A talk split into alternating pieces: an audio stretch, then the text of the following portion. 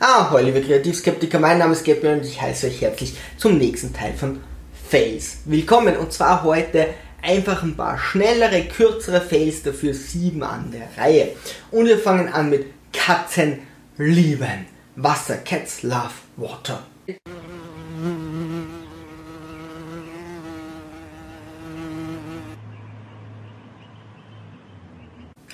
Katzenvideos oder überhaupt Videos von Tieren funktionieren auf YouTube einfach super. Die werden sehr oft geklickt und YouTube zahlt ab irgendwelchen Klicks dafür und Likes und e- eventuell Kommentaren und so. Und jetzt gibt es Videos, die heißen Cats Love Water tun sie das. Tun sie das tatsächlich und ja, das kann man sagen, es gibt tatsächlich Katzen, die mögen Wasser. Ja, die legen sich dann einfach ins Waschbecken und versuchen einzuschalten, dann schaltet jemand ein und lassen sich da duschen oder springen ins, in, ins, äh, ähm, in die Badewanne oder tatsächlich in ein Schwimmbecken und so. Gibt es. Es gibt natürlich auch Katzen, die das nicht mögen. Jetzt gibt es aber auch Tierliebhaber, die der Meinung sind, boah, wenn wir so ein Video hätten, dann können wir das online stellen und dann kriegen wir richtig gut Kohle. Das wäre doch eine coole Idee. Also, was machen sie? Diese Tierliebhaber und Tierbesitzer nehmen ihre Katzen, werfen sie ins Wasser. Überraschenderweise schwimmen die Katzen, weil sie nicht einfach absaufen. Also nur weil Katzen Wasser nicht mögen, heißt das nicht, dass sie nicht um ihr Überleben schwimmen. Und dann filmen sie das. Und wenn die dann zum Rand kommen, stoßen sie wieder zurück oder irgendwo im Schwimmbecken steht eine, äh, steht eine Person drinnen und stößt die immer wieder vom Rand weg und sagen, hey, Katzen lieben Wasser, seht mal, wie die schwimmt. Das ist ja total süß. Es gibt tatsächlich so Tierliebhaber und Tierbesitzer, die sich selbst Tierliebhaber nennen, die dann ihre Tiere sehr gerne pranken, also erschrecken, irgendwas tun, dass diese Tiere panisch werden, sich unglaublich zu Tode lachen, wenn irgendeine Katze oder auch eine Raubkatze irgendwo dranhängt unter das Wasser und panisch versucht dort wegzukommen oder nicht aus der Badewanne rauskommt oder so. Und du siehst, wie die wirklich so herzlich aus dem tiefsten Innern lachen, während dieses Tier so richtig panisch und angsterfüllt versucht, irgendwo wegzukommen. Und dann am besten noch so ein Kind oder ein Baby im Hintergrund, das noch mitbekommt, dass ihre Eltern, dass seine Eltern das total toll finden und dann auch noch total mitlacht, wenn hier ein anderes Tier so richtig schön gequält wird.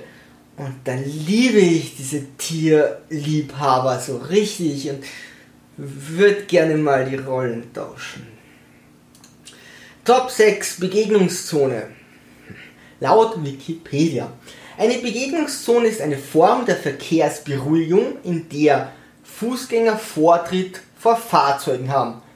Ja, ich glaube, so kann man es auch sagen, aber man kann auch sagen, das ist eine Zone, wo sowohl Autos als auch Radfahrer, Skater und Menschen sich bewegen ohne dass das großartig geregelt wäre. je schwächer, desto mehr Vorrang. Okay, das ist schon ganz gut.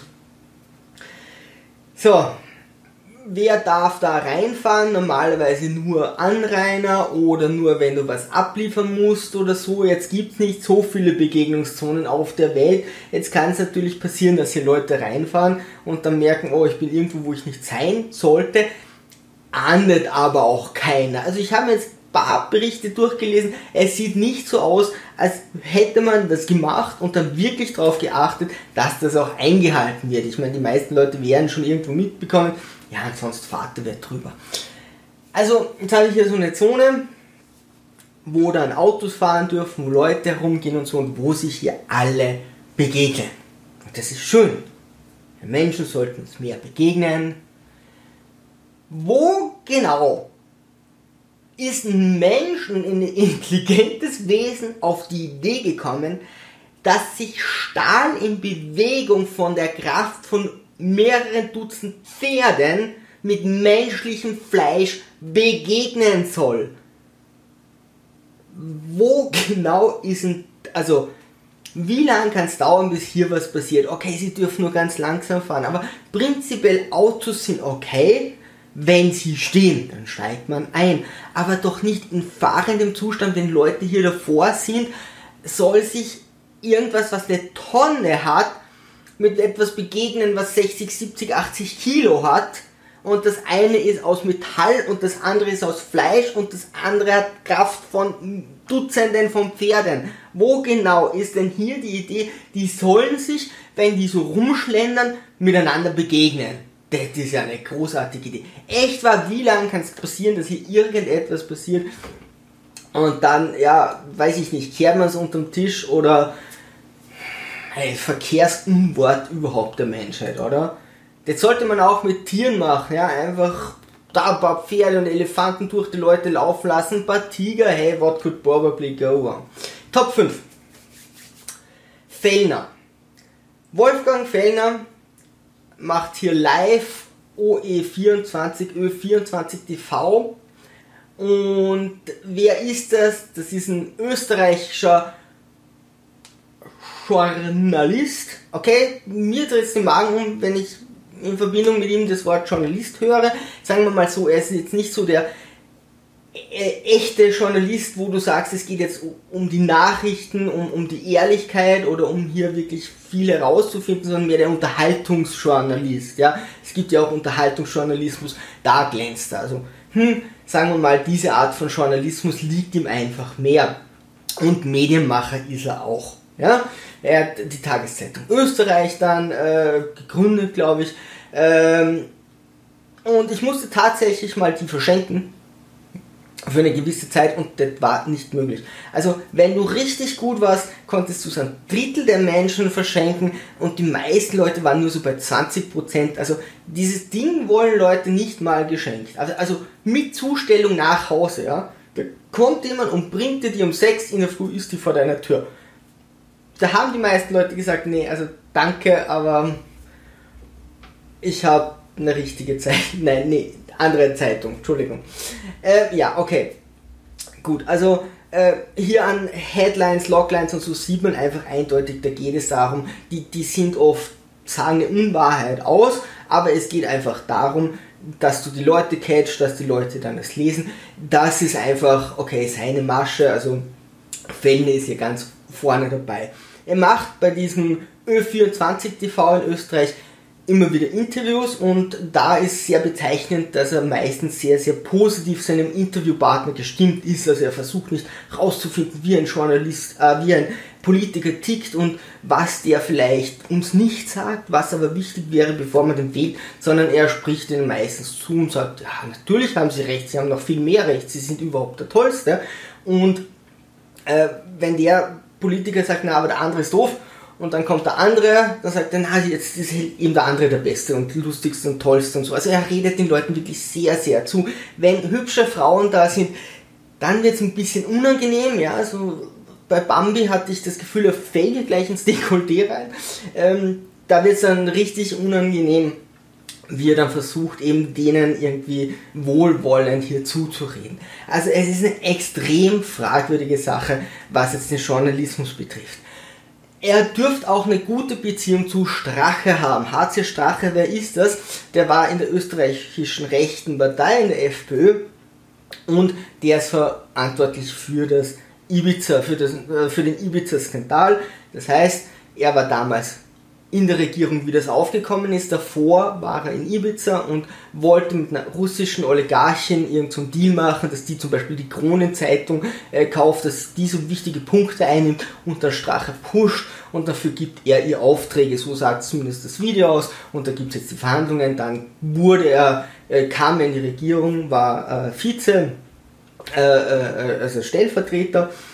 Und dann kam dieses Video auf, hat alles gesprengt. Es ging sogar so weit, dass er ähm, tatsächlich von seiner Partei rausgeworfen wurde und dann hieß es, okay, gut, jetzt ist er weg. Fragwürdig, hat jetzt noch politische Ambitionen oder nicht und dann kam er mit einer anderen Partei wieder zurück. Det an anderer Stelle, das ist überhaupt der epischste Fail überhaupt, aber egal. Und hat jetzt gesagt, okay, er kandidiert für ähm, die Wien-Wahl. Ja? Also in Wien wird jetzt Bürgermeister gewählt, dafür kandidiert er, da kommt er wieder zurück. Und man sieht ja, Fellner hat wirklich sehr, sehr viele Interviews mit Strache geführt und ihm hier einfach in den Medien diese Bühne geboten. Also das sagt schon sehr viel aus, wenn du jemanden hast, der hier ein Format hat, was x Leute ansehen, so und so viele Leute ansehen und dich regelmäßig einlädt, damit du dich hier eben äh, vorstellen kannst und immer wieder für dich Werbung machen kannst. Aber was Fellner hier getan hat, ist für mich wirklich so unterstes Niveau, dass mir teilweise wirklich die Worte fehlen. Also, und sich dann noch Journalist zu nennen, das, ich finde, das tut einfach weh. Fellner ging jetzt her, und es ist immer so, wenn hier äh, die Hauptkandidaten sind, die hier Bürgermeister werden wollen oder zumindest äh, in die, also dann mit dem Bürgermeister eine Koalition schließen und dann drinnen sind und dann sind sie eben Vizebürgermeister, die diskutieren immer miteinander, da gibt es einfach, jeder diskutiert mit jedem und dann gibt es zum Schluss eine Elefantenrunde, alle diskutieren miteinander. Journalisten sehen sich jedes Gespräch an, ja, und versuchen das zu interpretieren und dann zu sagen, das und das ging's, wie hat sich der und der geschlagen, wie ist das psychologisch gewesen, wie ist das rhetorisch gewesen. Jetzt ladet hier Fellner Strache ein, um die anderen Gespräche zu bewerten als Journalist. Strache ist im Wahlkampf. Er hat überhaupt kein Interesse, hier äh, journalistische Tätigkeit äh, auszuüben und das Ganze neutral zu sehen. Das tut er auch nicht. Er macht die ganze Zeit Wahlkampf und sagt, alle haben es falsch gemacht, er hätte es besser machen können. Und zwar so in ziemlich jeder Art und Weise. Das muss man sich mal vorstellen. Selbst wenn er nicht Mitkandidat gewesen wäre, mit seiner ganzen Vergangenheit, wäre das sehr fragwürdig gewesen. Aber hier als Kandidat einen Kandidaten zu nehmen und zu sagen, er soll als Journalist neutral die anderen analysieren und ihm hier nochmal eine Möglichkeit zu geben, wieder Wahlkampf zu betreiben, finde ich es so unglaublich unterstes Niveau, dass ich einfach der Meinung bin, man bräuchte da ein anderes Wort als Journalist oder du musst immer sagen, ist das eben Unterhaltungsjournalismus oder eben äh, äh, der E-Journalismus wird der andere, glaube ich, genannt. Also das würde ich hier schon irgendwie unterscheiden, weil das ist bei weitem nicht mehr dasselbe Handwerk. Top 4. Callcenters. Irgendwie verfolgen mich diese Callcenters, mir fallen da immer wieder so Geschichten ein. Äh, prinzipiell, ich war im Studentenheim, da waren natürlich auch andere Leute irgendwo im Callcenter, wo es darum geht, jemand ruft an, mein Computer geht nicht, ja? Bei irgendeiner Hotline und es ist weit über 50 Prozent. Haben Sie den eingesteckt? Nein. Also, also den einstecken muss man den auch, das wusste ich nicht. Haben Sie den eingeschalten? So, ja, na, das könnte man mal probieren und dann ging es wieder. Also weit über 50% sind sehr banale Sachen. Ja. Ähm, bei mir war das dann so, dass wir eigentlich für ein Handynetz, also für Netzbetreiber da waren, nicht unbedingt für die Produkte, aber wenn es geht, versuchst du das dann irgendwie mitzumachen. Und da ruft eine Frau an, um so zwischen 22 und 23 Uhr. Das ganze Ding hat eine Stunde gedauert. So, wir kamen relativ schnell drauf. Sie ist im gleichen Ort geboren äh, wie ich und ähm, ich mache gerade ein College für Tontechnik und sie ist Tontechnikerin. Jetzt hat sich die total auf mich eingeschossen. Ihr Problem war, sie hat ein Nokia-Handy, sie muss morgen in der Früh aufstehen und sie kann diesen He äh, Wecker nicht programmieren sage ich, ja, okay, gut, äh, das ist jetzt wirklich nicht meine Aufgabe, Ihnen zu erklären, wie ihr Handy gibt. Da gibt es eine Gebrauchsanweisung, ja, auch wenn ihr bei so Computer-Hotlines anruft. Wenn ihr nicht wisst, wie Windows funktioniert, das ist nicht die Aufgabe des Elektronikmarkts-Mitarbeiters oder in einem Callcenter oder so, euch zu erklären, wie diese Programme gehen. Ja? Ihr müsst einen Kurs dafür machen. Aber okay, ich suche mir irgendjemanden, der dieses Handy hat und gehe mit ihr das durch. Sie hat das nicht geschafft. Sie hat das in einer Stunde nicht geschafft, das ganze Ding zu programmieren. Am Ende meinte sie dann, und da wäre ich hier fast an die Kugel gefahren, na gut, dann nehme ich halt meinen Wecker. Aber Herr im Himmel, ja, also, okay, gut. Was will ich damit sagen? Wenn so ein Callcenter dafür da ist, ein Problem zu lösen, ja, dann seid hartnäckig. Ich werde dann oft verwiesen mit, na, schicken Sie uns das schriftlich. Und ich meine dann, nö, ja, das ist euer Job, macht das jetzt. Und sonst gebt das ein und schickt mir schriftlich, was ihr braucht. Aber da reden sie sich immer leicht raus. Und das passiert leider sehr oft, dass Callcenters hier eben nicht die Kompetenz haben, obwohl es aber eigentlich dafür gedacht wäre. Auf der anderen Seite rufen wieder Leute an, die fangen an mit, naja, also damals, wo meine Eltern Sex hatten, dann wurde ich geboren und dann hatte ich ein Problem, äh, abgestillt zu werden und fangen irgendwo an, was nichts mit der Sache zu tun hat.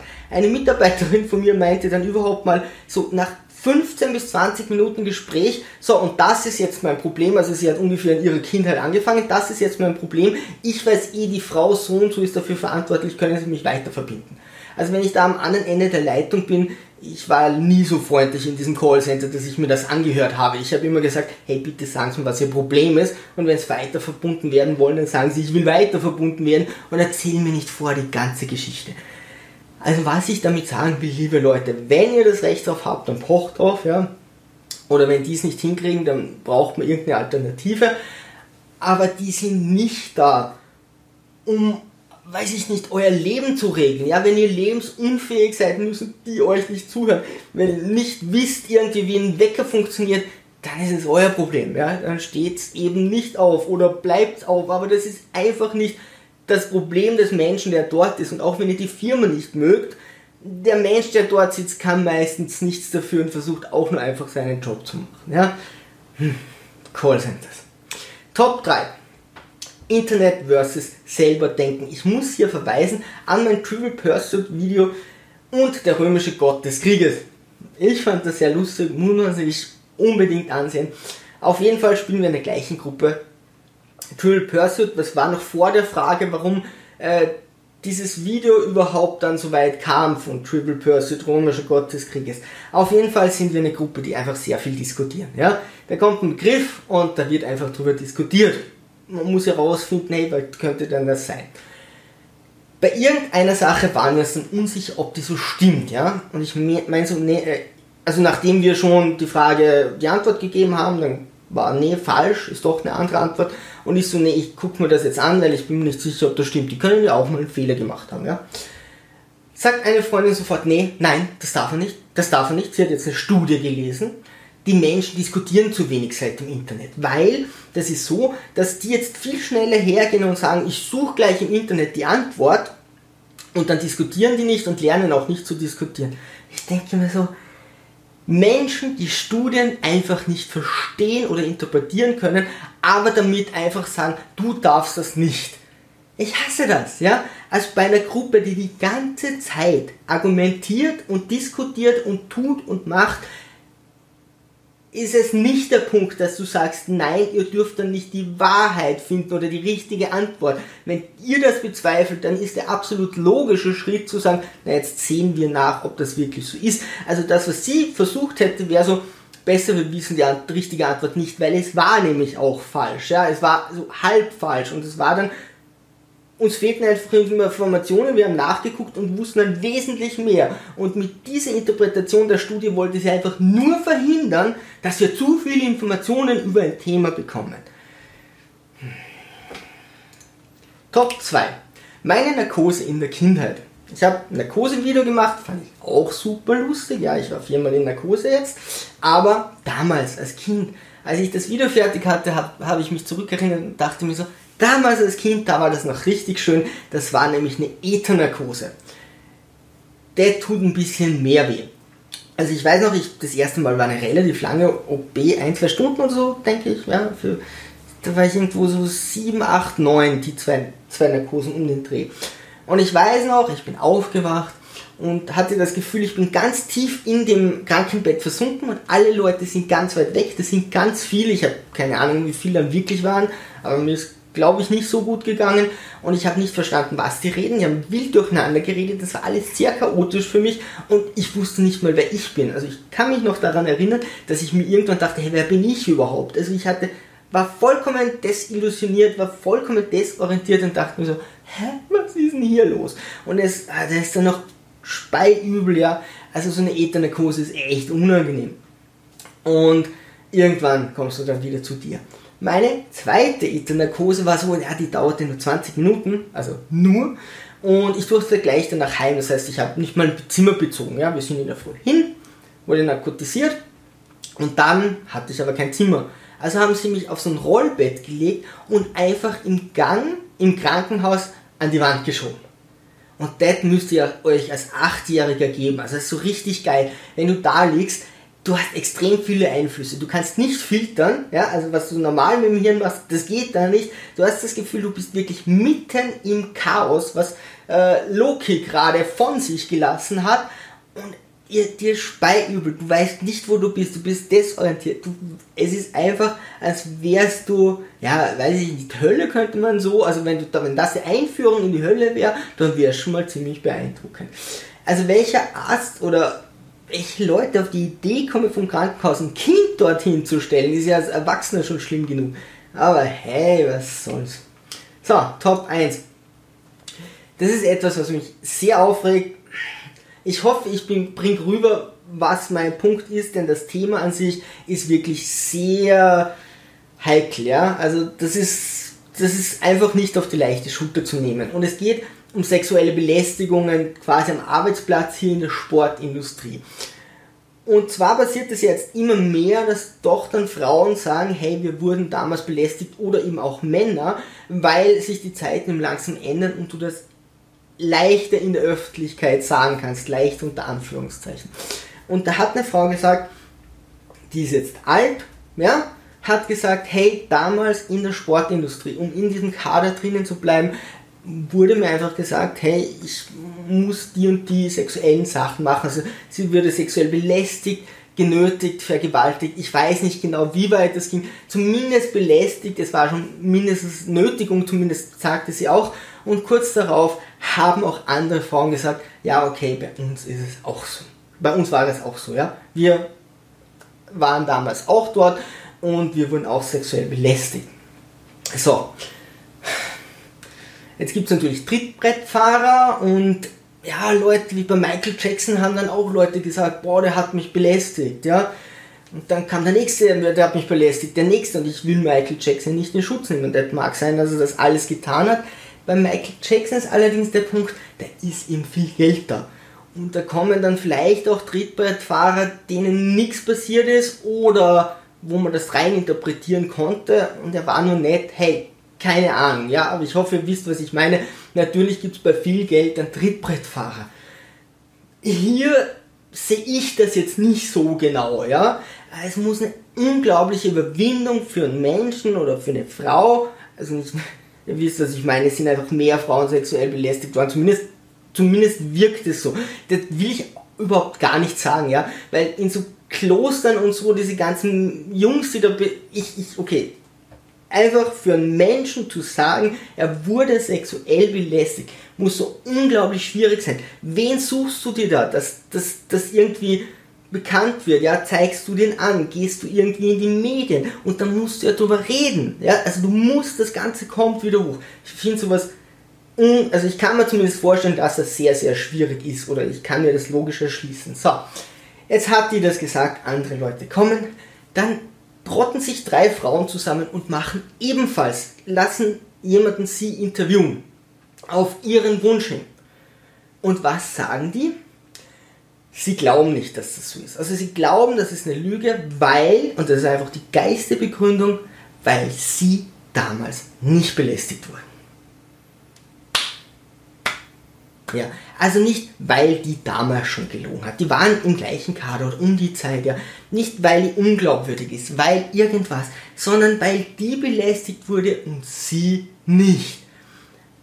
Und hey, liebe Frauen, okay, dann muss ich mich im Namen aller Männer entschuldigen, dass nur die anderen belästigt wurden und ihr nicht belästigt, ähm, genötigt oder vergewaltigt wurde. Das tut mir total vom Herzen her leid, dass ihr da nicht vergewaltigt wurde. Es, es, es ist wirklich furchtbar, ja. Also wie konnten die das wagen? Nur weil die anderen hübscher waren oder keine Ahnung, größere Brüste hatten oder was zur Hölle, ja. Es ist eine Frechheit. Wie konnte man euch das so ähm, denunzieren und jetzt sagt die das noch, ja, jetzt wissen alle, boah, die war vielleicht hübscher. Jetzt sagen wir einfach, die hat gelogen. Wissen die überhaupt, wie viel Erde die da verbrennen mit dieser Aussage? Ja? Also zumindest in dem Interview, das ich gesehen habe, war da, da waren keine weiteren Argumente. Ja? Einfach, die sagen, ja, da war alles toll. Du kannst doch nicht so argumentieren, wisst die, was die dieser anderen Person antun. Tun. Und dann wundert man sich noch, warum ist es denn so schwer, wenn man jetzt als Mensch hier in die Öffentlichkeit geht und sagt, hey, oh, ich bin sexuell missbraucht worden, weil irgendein Dödel herkommt und sagt, nein, ich glaube, du hast gelogen. Hey, was ihr darüber denkt, ab in die Kommentare, liebe Sturmtrotzer. Ansonsten Segel immer straff halten und auf zum Horizont.